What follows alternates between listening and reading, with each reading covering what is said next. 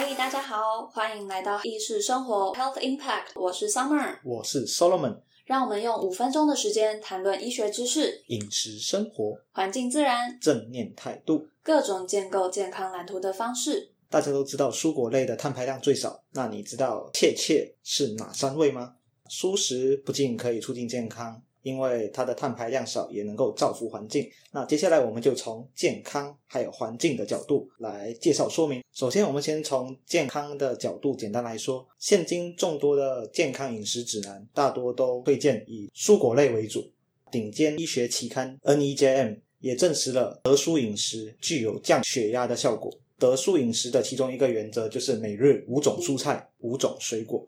那卫生福利部国民健康署的每日饮食指南手册也建议每日摄取三到五种蔬菜。从原理上来看，因为蔬食蔬果类含有大量的膳食纤维，可以增加饱足感，帮助排便，还有维持肠道的健康。另外，蔬菜也具有大量的营养素、矿物质，基本上只要足够分量、足够多样性，我们根本就不需要再另外购买益生菌或者是一些健康产品。了解。那接下来我们从环境的角度来说。我们从温室气体排放量来看饮食和环境的关系。牛津大学开发的平台 Our World in Data 用数据看世界，显示各种食物的温室气体排放量。食物温室气体总排放量的计算方式呢，是从土地的使用开始计算的，接着是像是农场畜牧养殖、动物的饲料生产，包含食物的加工处理，乃至于运输、零售、包装等等过程。那我们这里列举了碳排最多的前三名，还有最少的前三名。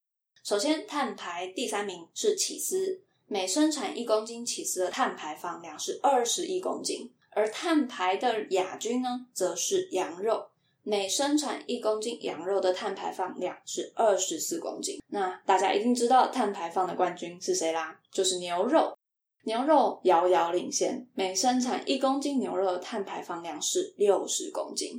牛和羊都是反刍动物，食物在它们的肠道中发酵会产生甲烷，是一种比二氧化碳锁着更多热能的温室气体。而牛和羊的碳排放会差距那么多呢？关键的原因则在于土地使用的改变。为了要去牧养牛只们，需要大量的砍伐森林，将储存在树木、植物以及泥土中的碳释放到大气之中。接着，我们再来看，那碳排最低的三位分别是哪些蔬食呢？首先，第三名是根茎类蔬果，还有苹果并列第三名。每生产一公斤，它们的碳排放量大约是零点四公斤。接着，柑橘类，每生产一公斤的碳排放量只要零点三公斤，比动物性的食物还低了十到五十倍之间。最后，最后，碳排最低的第一名，噔噔噔噔，就是坚果类。目前它的碳排放量接近于零，原因是因为坚果树它目前都种植在已经开垦的农地，而且它的碳会储存在坚果树之中，因此在土地使用这部分是几乎没有碳排的。那最后我们可以怎么做？第一点。就是慢慢来比较快，阶段性的改变我们的饮食习惯，因为健康其实是一辈子的事情，吃东西也是嘛，你每天都要吃，重点就在于持之以恒。你可以在下一餐选择多增加一种蔬菜，一个礼拜后，如果你觉得很 OK。可以再增加一种，慢慢适应，还有调整你的饮食结构，然后尽量达到目标，可能就是五蔬五果。那另外，你也可以选择另一种方法，就是一个礼拜选一天作为无肉日，简单一点。最后就是你可以选择当季当地的蔬果，既新鲜好吃，非常的便宜。本集参考资料：国际医学期刊 NEJM、卫福部、绿色和平、牛津大学数据平台 Our World in Data。